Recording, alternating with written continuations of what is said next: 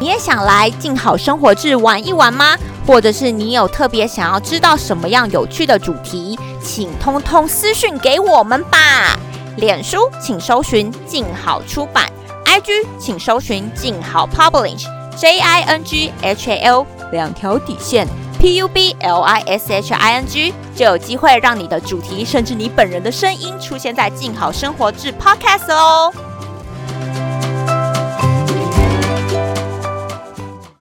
大家好，我是凯西。那今天要来聊一个有点可能小无聊，或是只有我个人有兴趣的话题，就是我想要来跟听众朋友聊一下，什么叫做艺术史。就是呃，大家会不会先听到这个就关掉？好，希望不要先留着好吗？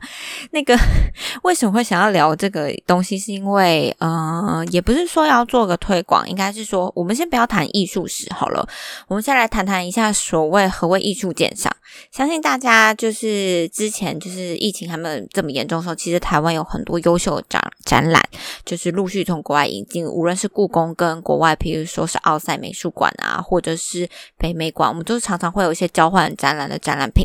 那其实我们都可以看到说，哦，为什么就是每次那种大型展或是陈设展的人都非常非常的多，然后就会有人说，到底看这个展是要看什么呢？是看热闹呢，还是你真的能看出作品的精髓？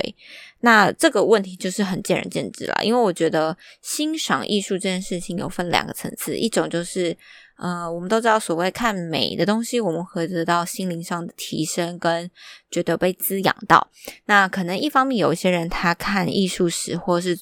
呃去欣赏展览，他就是觉得说，哦，因为他很喜欢看这些作品，然后看完之后就觉得，哦，心情有变好。那他纯粹就是一种。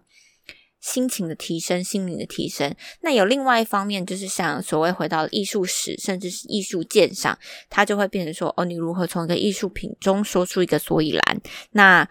后者可能就是比较少的人会想要去知道的，因为可能就是谈到所谓的历史啊，我们就会觉得说，哦，可能都是以前教科本上历史都是比较枯燥乏味的，呃。背啊，读啊，就是只要会背诵年代什么怎么。但是我相信这个事情的改变，就是已经有改变。就是现在的人看历史，跟二十年前的人，甚至十年前的人，大家对于历史这件事情，就是呃，我们其实像我后来我们念历史的，我们教授常常就會講說，其实历史从来就不是一个所谓的。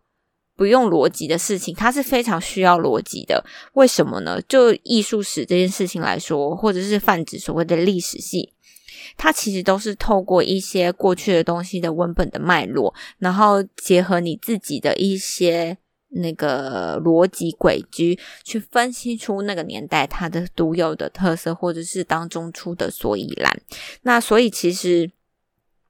那我覺得藝術史更具有挑戰性，是因為它是透過視覺藝術，或者是雕塑，或是建築。那你是透過眼睛，然後再進入到另外一個文本的脈絡去解析這個背後時代它呃所呈現的一種文化氛圍，所以它會比所謂單純的歷史再複雜一些些。那變成說，其實你要本身就是喜歡看這些東西，或者是你對這些東西有興趣，那你才會。就是才有办法，就是继续做深入的研究。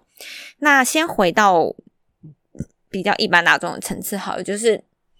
其实大家都会想知道，比如说前几年有出很多关于名画的故事，或是呃，比如说画家的八卦史。那这个最出发点都会是说，我们在欣赏一幅名画，比如说我们看到梵谷，或者是马内，或者是雷诺瓦之类的。那你看到这个画家的作品的时候，我觉得一般人在接触到第一个时间，一定会想要知道他在画什么，就是我们都会想要去知道画家他想要去，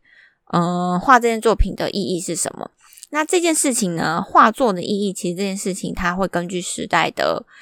的演進而有所改变，像我们都知道，所谓现在后现代甚至现代主义，它其实画本身是被不被赋予意义的，或者说画家他其实在画出这件作品之后，它的意义就已经呃开放给读呃观者去解释的，所以其实就是有一个论有一个观点的称呼，他们是说，所谓画家到底他们在画家完成这件作品的时候，是不是就已经呃画本身。的那个诠释权就已经断掉，那就是交由呃观者一起进入参与。那这个就是会是比较像是现代创作，或是甚至一些跨，就是一种呃非古典主义的创作方式，它的逻辑脉络是这样。那我今天要谈的比较不是这个部分，因为凯西所受到的训练是比较是古典的。那我只是等一下会在大陆说我的毕业论文，其实也有一点点类似参与到说我刚刚讲的那个，就是其实。再再跳一下，就是其实研究者，其实大家都说硕士班的研究生啊，其实只是学习研究方法。那其实你并不能真正研究出一个什么东西，因为毕竟学术这条路很漫长，那你不可能两三年你就可以研究出一个什么伟大的东西。那我只能说，就是如果你是一个非常喜欢哦，有一件事我觉得真的很重要，就是念研究所这件事情，你真的要先确定你非常喜欢阅读这件事情。因为不论是写 paper 或者是在课堂上，其实你都要阅读大量的 paper，就是你阅读这件事情变得非常非常重要。因为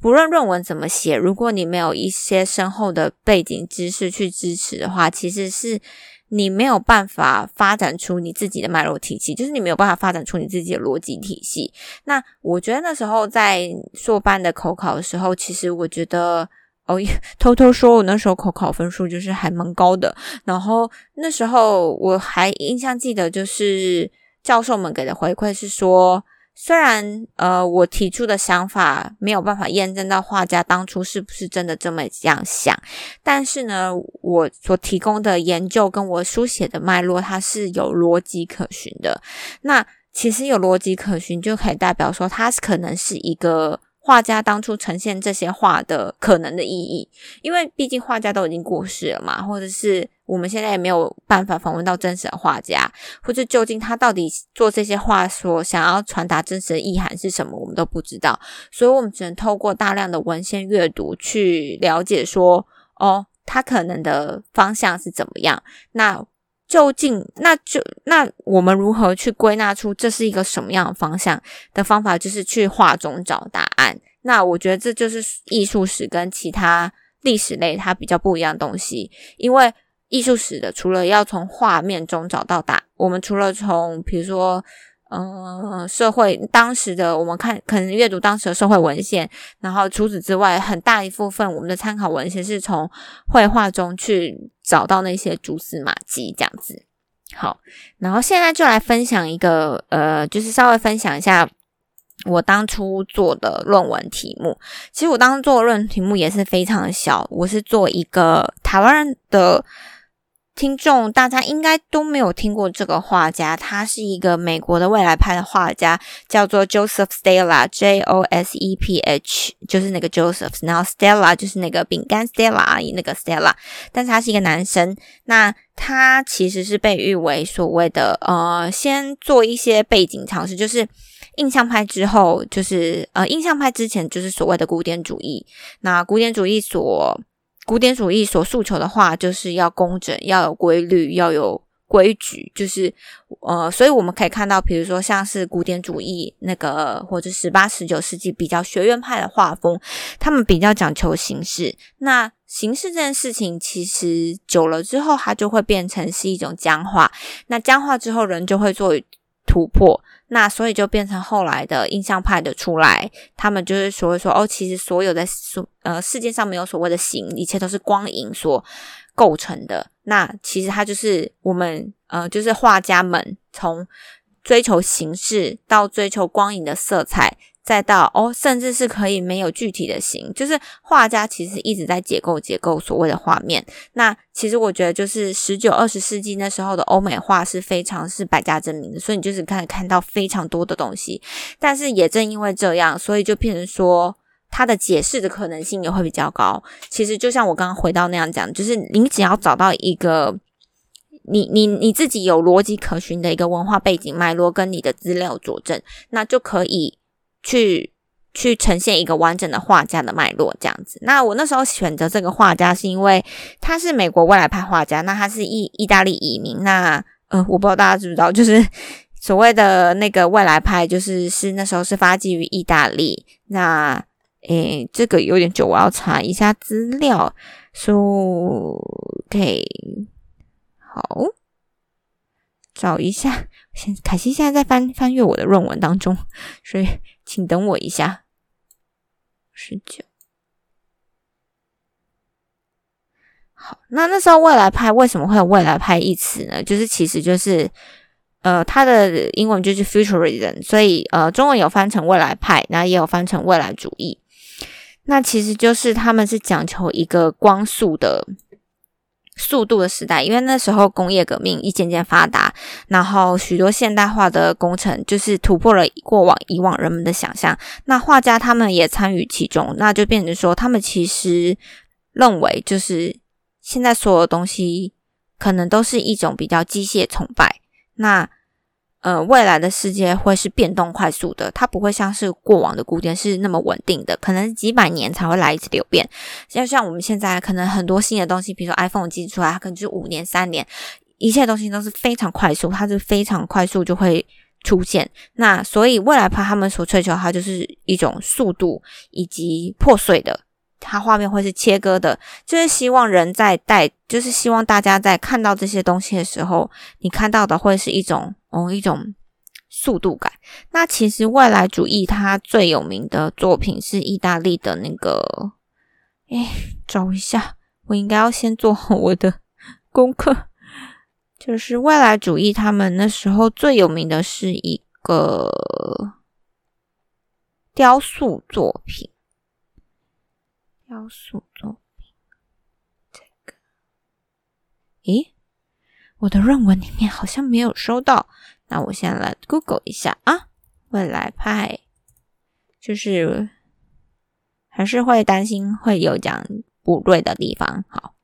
那他最有名的代表画家是那个，应该大家是博丘尼 b o c n i 然后跟塞凡里尼。那当中他们有一个雕塑，我记得很有名，是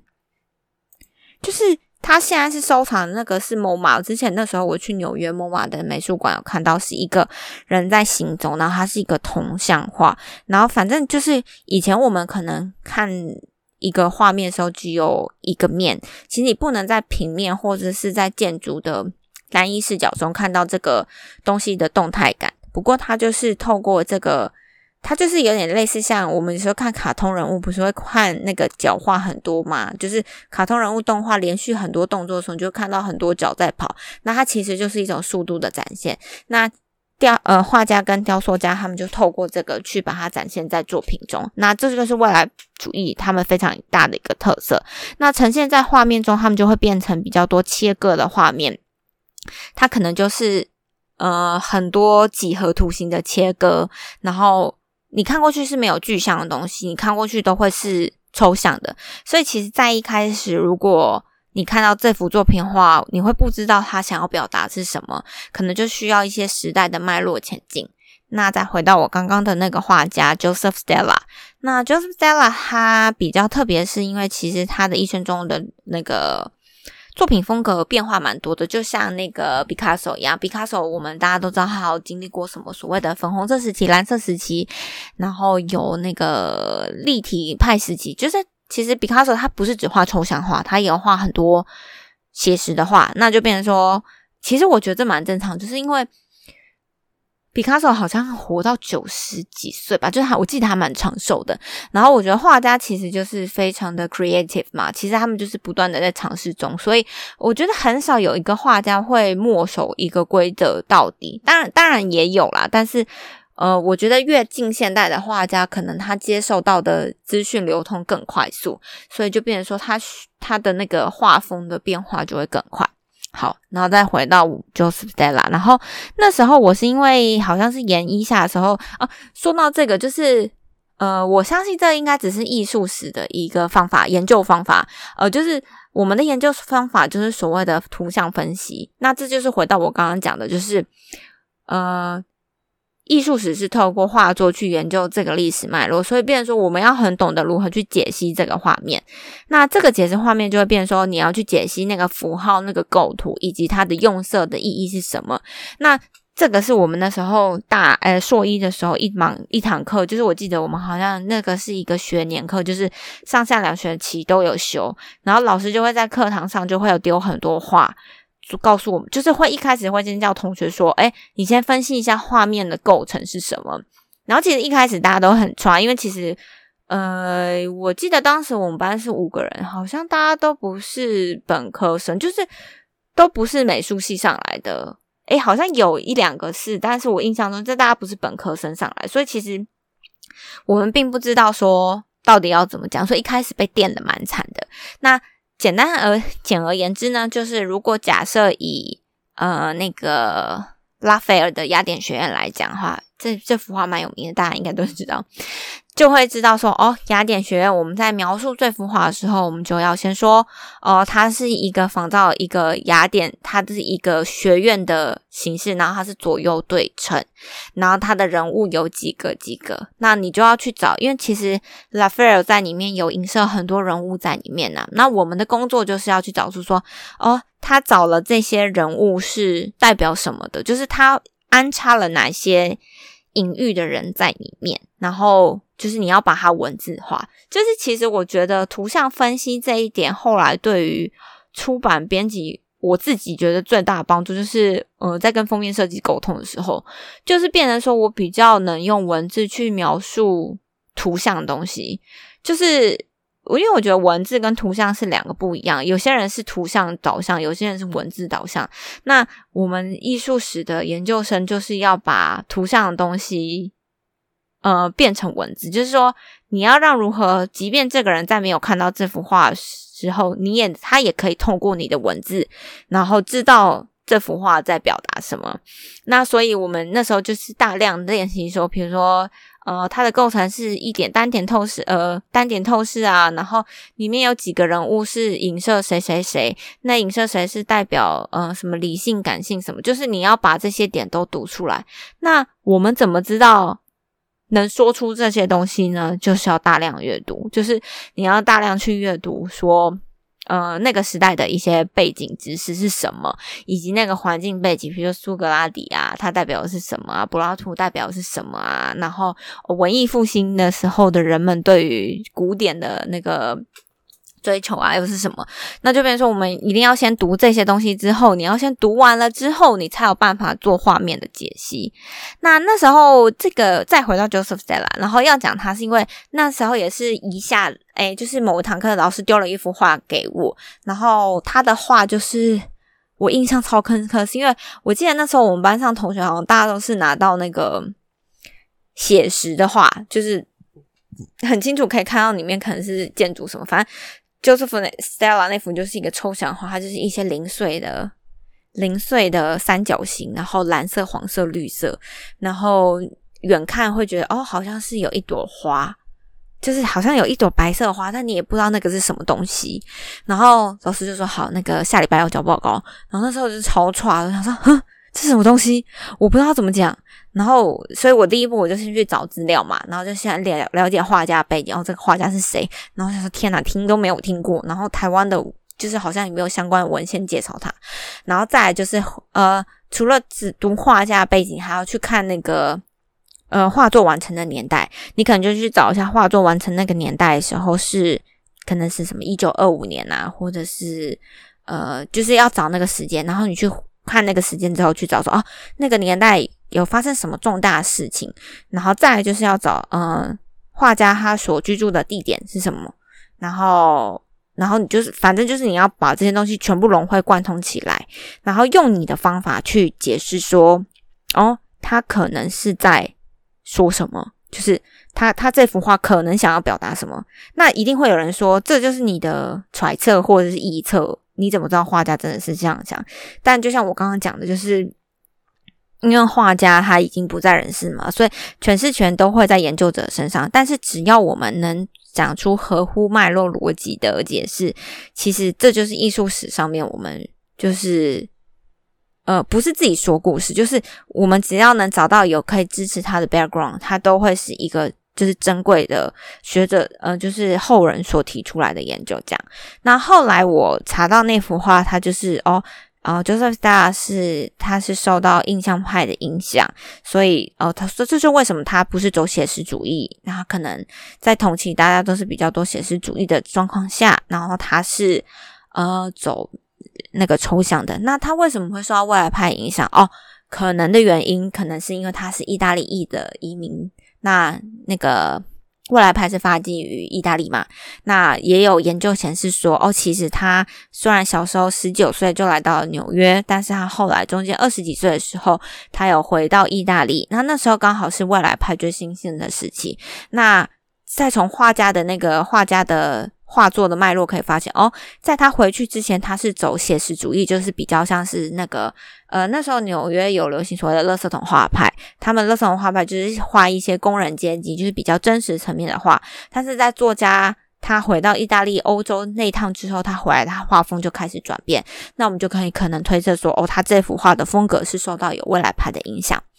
那再说，我刚刚为什么看到有花？那就是，哦，原来他是要庆祝那个美国的五月花节，可能原因，所以它是其实那些三角形的图案，它代表是旗帜，它并不是没有意义的东西。那总而言之呢，就是我们就这样拼凑、拼凑、拼凑，然后就是后来呃，就是这个报告也是很 safe 的过去这样。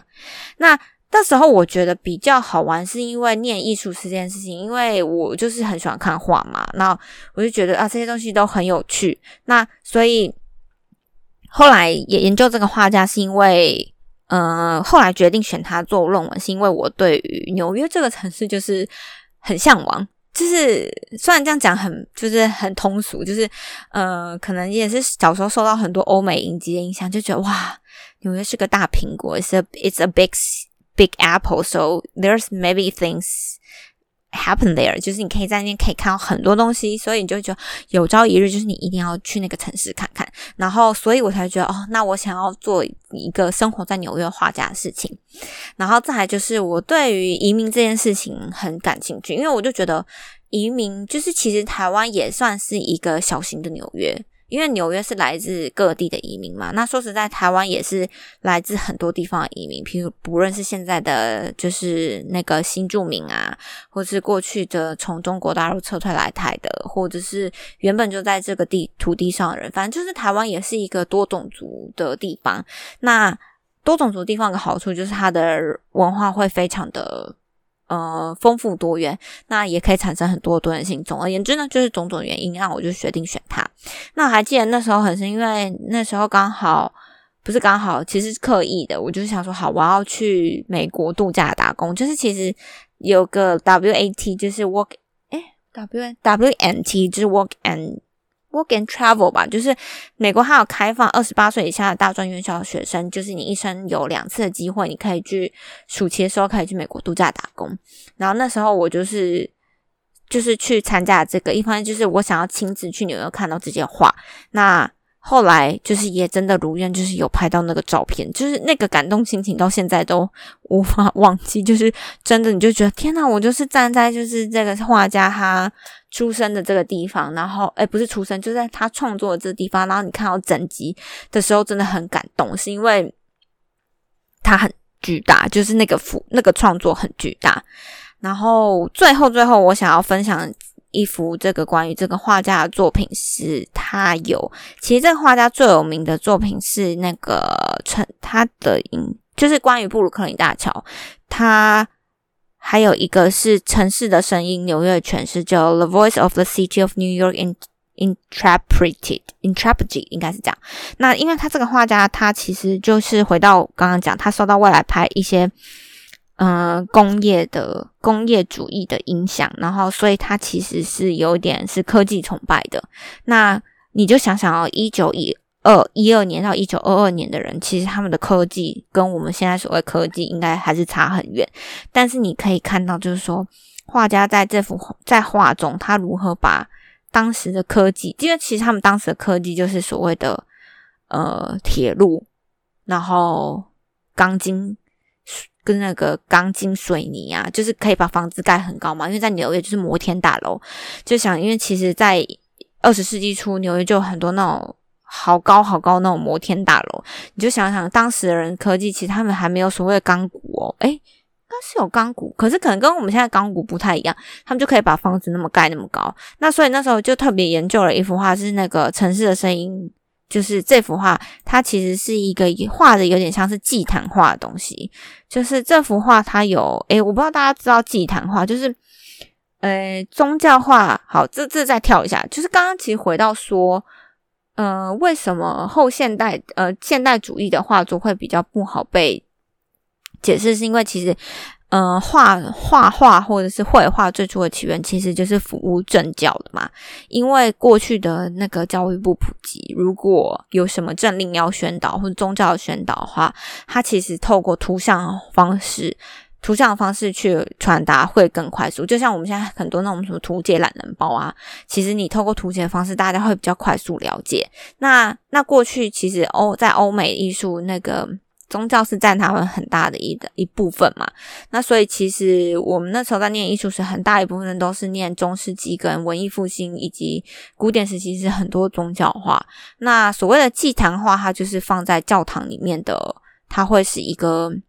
有点像一个门，它会是可以打开，中间就是耶稣或是圣母，然后旁边就会有使徒或是使者，它就会像一个祭坛这样子可以打开，然后中间是高高的。然后旁边的比较低，那说它盖起来本身就会又是一个教堂的形状，不论是里外，它都是非常符合宗教的意涵。那所以我们那个时候，我其实那时候自己在读的时候，有个很大个困难点，是因为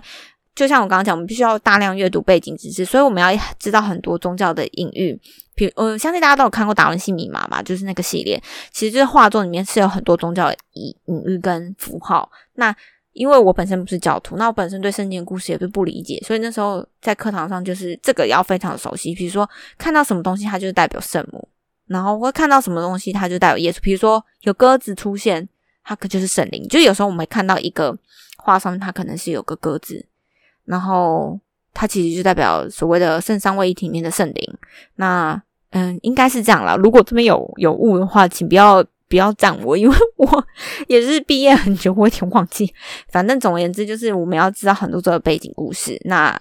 呃。蛮有趣的，因为我觉得我本身就是对文化研究这一块蛮有兴趣，所以我觉得这个这个字也是蛮好玩的。然后另外就是好回到刚刚祭坛画，那这幅画就是作家把它，它是用五幅画连在一起。那它的就是中间那幅是最高，然后它就是由左由左至右，它分别是画了。呃，所谓的港口，然后再来是告别地铁的伟大白色大道，然后它的英文是 The Great Highway，然后中间那个叫做 The Skyscrapers，就是摩天大楼，然后再来就是 Broadway，就百老汇，然后最后一个是 Brooklyn Bridge。那其实这幅画很有趣，是因为在于它。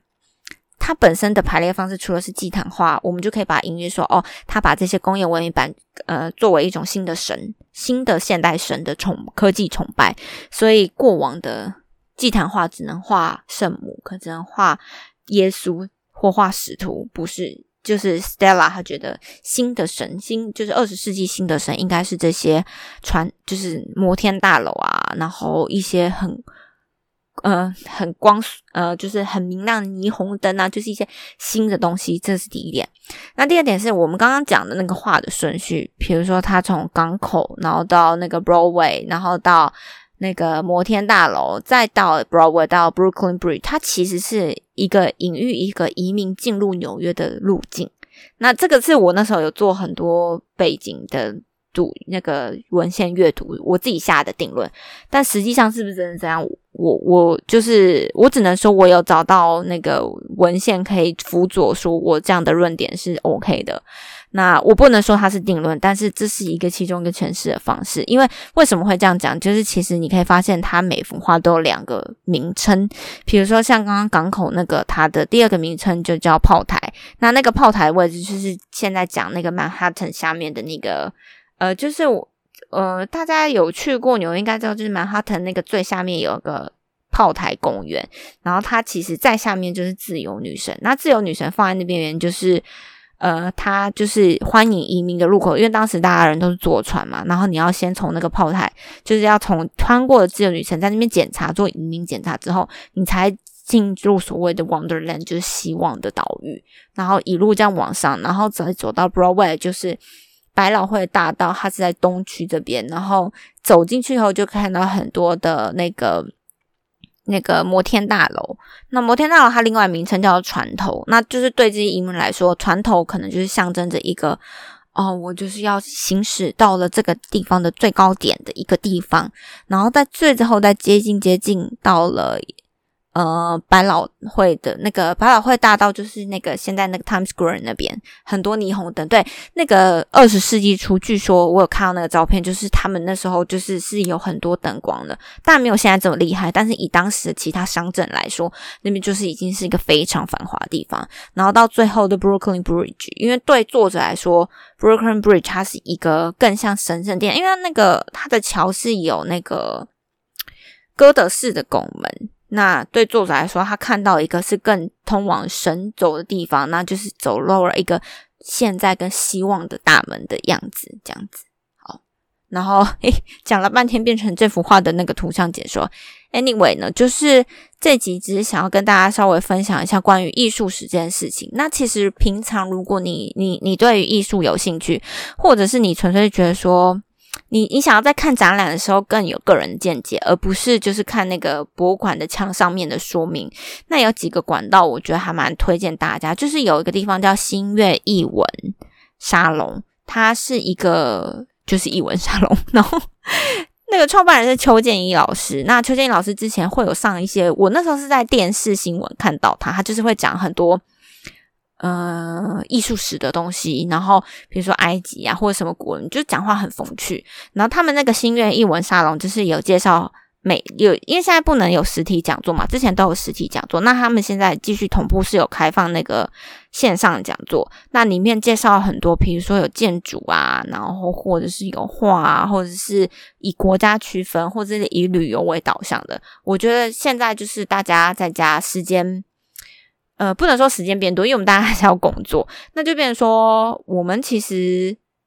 呃，因为我之前那天听到另外一个 podcast，就是在讲说，现在居家上班的时间会越来越长，然后就是大家会觉得说，哦，现在好像是。